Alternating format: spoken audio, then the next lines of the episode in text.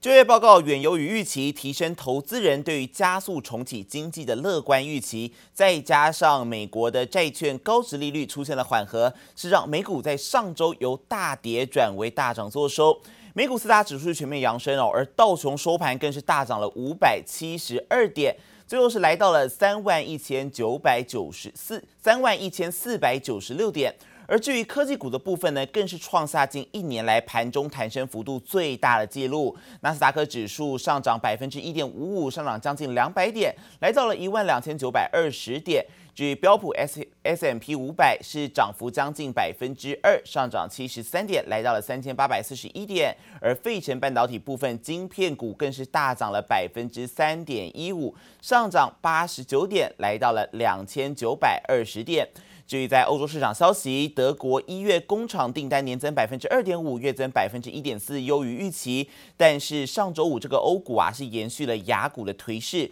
主要指数是开低之后盘下来震荡，盘中一度翻红，尾盘主要指数都是小跌的部分哦。德国指德国股市的部分下跌了将近一个百分点，下跌了一百三十五点，来到了一万三千九百二十点。法国股市部分则是跌幅百分之零点八二，下跌四十八点，收在五千七百八十二点。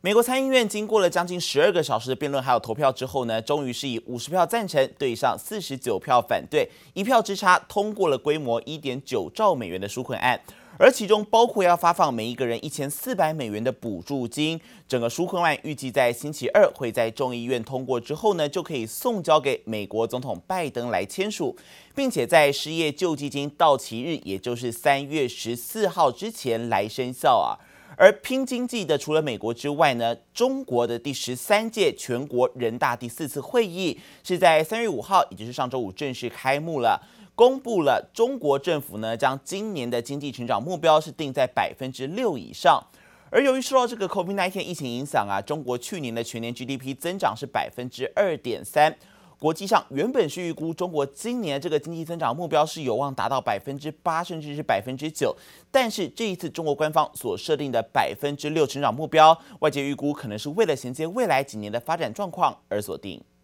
今年发展主要预期目标是。国内生产总值增长百分之六以上，城镇新增就业一千一百万人。中国十三届全国人大第四次会议开幕，中国总理李克强喊出了今年中国经济成长目标，拼就业还要拼 GDP 成长率达百分之六。不过，这个 GDP 成长目标，专家看来却略显保守，不少分析师看好今年中国经济增速有望达百分之八。路透社分析，由于去年的基期很低，中国经济成长百分之六并不困难。推估中国政府想淡化 GDP 的重要性，多数经济学家预估今年中国经济成长有望超过百分之八。中美两国在一些问题上存在分歧是正常的，断供脱钩损人害己，冲突对抗不符合。任何一方的利益。中国人大记者会上也谈到美中问题，中方重申希望两国能合作共赢。不过，新上任的拜登政府对中国态度依然强硬。President Biden's been very clear. We're going to be tough on China in a whole of government response. As it relates to my job, uh, you know, I think that. The entities list is a powerful tool. 刚上任的美国商务部长雷蒙多接受美国媒体专访时，点名中国电信业者对美国经济和国安构成威胁，他将充分运用出口管制实体清单。You mentioned Huawei, ZTE. There are Chinese telecommunication companies. If you look at the their behavior, they deserve to be targeted. And is if it's necessary, uh, then that's what we'll do. 雷蒙多对中国电信业者华为和中兴显然也充满戒心，有意把华为继续留在实体清单上。It's the biggest foreign policy challenge we have. I I believe that um, China is using Australia as a proxy punching bag. The United States. 美中两大强权较劲，澳洲频频被扫到台风尾。前澳洲总理霍华德抱怨，澳洲成了中国的出气筒，遭中国加征关税。不过，澳洲今年一月贸易顺差达到一百零一亿澳元，创下单月新高，显示中澳贸易摩擦对澳洲的影响并不如预期严重。记者王新文、邓宝冠综合报道。美国科技巨头苹果一直在深陷反垄断疑云当中啊，而其中呢，像是之前 App 开发商就指控苹果的 App 商店垄断平台，还有在这个交易之中呢，收取了百分之三十的佣金苹果税。而对此，英国的监管机构表示会对苹果展开调查。而除了英国，欧盟也要针对这个音乐串流平台 Spotify，它状告苹果反竞争来进行调查。美国科技巨擘苹果又被批评垄断市场，软体开发商向英国竞争和市场管理局投诉，称苹果只允许开发商透过苹果的 APP 商店来发行 iPhone 和 iPad APP，还会对 APP 内的交易抽取约百分之三十的佣金，也就是苹果税。The UK's Competition and Markets Authority (CMA) is investigating complaints from developers about its App Store policies. The authority announced Thursday. 英国监管当局表示，每天都有数百万人用 APP 来看天气状况、玩游戏或者订外卖。苹果是否利用市场霸主地位设置不公平条款，必须进行仔细调查。苹果向城市开发商抽取高额佣金，更可能导致消费者购买和使用 APP 时蒙受损失。The CMA said its investigation will focus on whether or not Apple has a dominant position with app distribution in the UK and, if so, whether its terms are unfair or anti-competitive. 而苹果的对手音乐串流平台 Spotify 也对苹果提出反垄断控诉，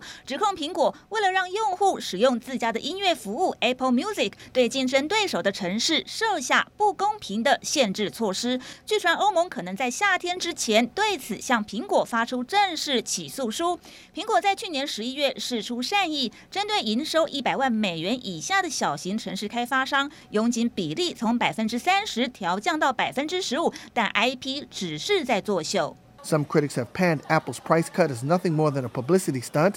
反垄断诉讼可能会迫使苹果改变目前盈利的商业模式。小虾米能不能打赢大金鱼，就看监管单位如何做出裁定。记者蔡洁玲、吕佳涵综合报道。特斯拉上周五的股价盘中是一度重挫百分之十三，虽然尾盘拉回，但中场还是收在五百九十七美元，是六百美元大关失守。专家就分析了，他说美国公债殖利率攀升造成股市震荡是其中很重要的因素，而车厂之间的市场竞争其实也给了特斯拉很大的考验。不过还是分析特斯拉它在自家系统上有着技术上的领先，看好长线的投资价值。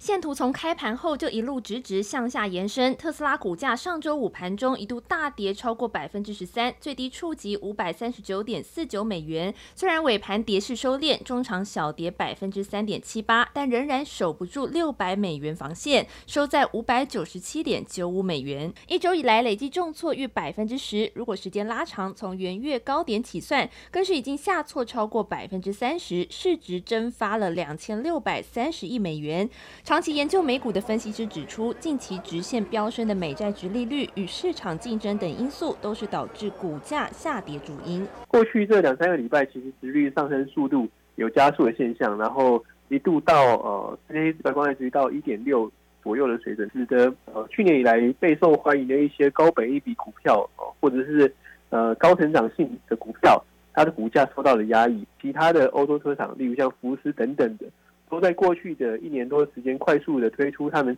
自己的电动车，所以。本来就对特斯拉形成压力。外媒 CNBC 分析，关键四大因素包括美国公债殖利率攀升、电动车市场竞争激烈、零件与晶片产能吃紧与各项业务成本的增加。特斯拉股价短时间内就从高点崩落，也让女股神伍德旗下的 ARK 基金同样在周五收低，当日跌势与特斯拉几乎如出一辙。不到一个月，跌幅扩大到百分之三十，其他规模超过十亿美元，且投资组合中特斯拉占占比超过百分之一的五十四档美国 ETF 是全数下挫，盘中跌幅都超过百分之五。不过还是有外资看好特斯拉长线投资价值。瑞银分析师虽然维持股价评级，但将其目标价从三百二十五美元上调至七百三十美元，整整翻了超过一倍。主要因素还是还是来自于说，看好特斯拉在它的呃自驾系统啊的一个长足的优势，可以去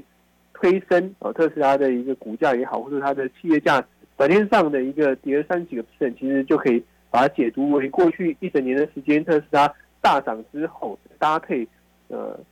殖利率走高所造成的一个。投资氛围的转变。展望后市，专家分析，特斯拉在自驾系统取得技术上的优势与领先，长线还是看好其股价表现。而三月十七 FOMC 会议结束，联准会是否释出救市政策，对股市的影响，也成为市场持续关注的焦点。记者周田丽、谢龙镇台北采访报道。而台股的部分持续遭到外资调节，周线是连两周收黑哦，而且外资更是卖超台股金额高达了七百一十五点三九亿元，在上周。而最新看法也出炉了，里昂证券指出呢，短线科技股震荡几率还是很大，不排除会再跌百分之十到百分之二十，但是新科技应用是确保长线的趋势往上走，建议可以加码台积电还有鸿海等个股。而投信法人则是分析了，他说外资的态度多空不明之下，台股行情可能从过去的快牛变成慢牛行情。美债殖利率强弹冲击科技股表现，台股也在外资狂卖下失守万六大关，周线连两黑。外资持续调节台股，本周只有一日回补台股，其余三个交易日全数卖超，单周卖超高达七百一十五点三九亿元。好在有内资逆势进场承接，投信四个交易日全数买超，累计周买超三十三点一八亿元。卖超的一个状况，主要还是一个 reserve，然后资金的一个获利了结轮动的一个现象，在多头市场来讲，都是一个相对上是正正常的一个现象啊。经济面还是在一个往上的一个趋势了哈。那企业获利其实今年的一个成长性其实也还不错，所以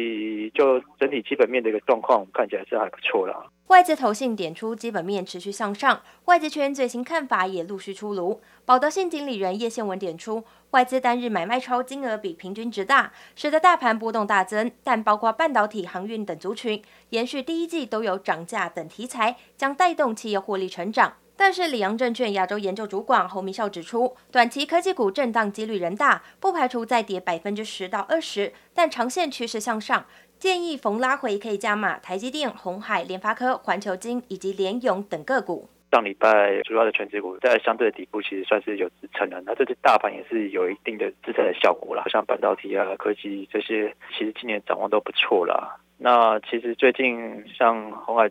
前一两天公布的一个营收其实也还不错嘛，这一波的修正其实提供一个中长期的一个布局的点呢。尽管三月第一周行情偏向整理，但从历史经验来看，近十年台股三月平均上涨几率高达七成。法人认为大盘可能从过去的快牛变成慢牛行情，台股能否在波动中缓步向上备受关注。记者叶雨林、邱文杰台北采访报道。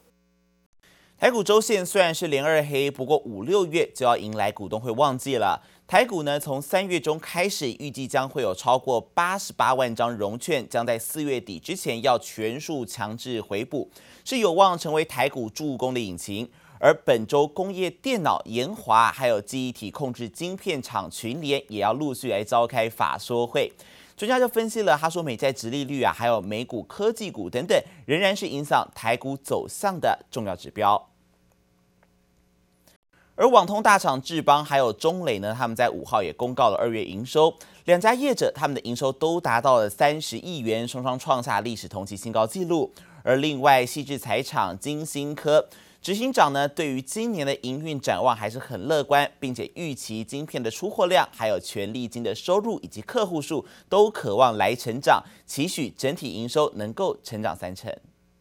受惠于远距带动网络传输需求，加速宽频升级。网通大厂五号公告二月营收，智邦三十六点三二亿元，年增百分之六点九；中磊二月营收三十一点三亿元，年增百分之三十九，双双创下历史同期新高纪录。随着料矿改善以及疫情的趋缓，中磊表示，今年整体营运可望再添动能，创下新高。细致财厂晶心科五号召开法说会，执行长林志明表示，由于农历春节前客户入账递延，首月每股小亏零点零八元，但对今年营运展望乐观，预估今年晶片出货量、权利金收入、客户数都将优于去年，全年营收目标年增三成。工业电脑大厂研华五号公告，去年税后纯益七十二点五亿元，年减百分之一点四，每股纯益九点四元，写下历史次高。随着接单动能回温，研华总经理陈清熙预估，今年营运将恢复双位数成长，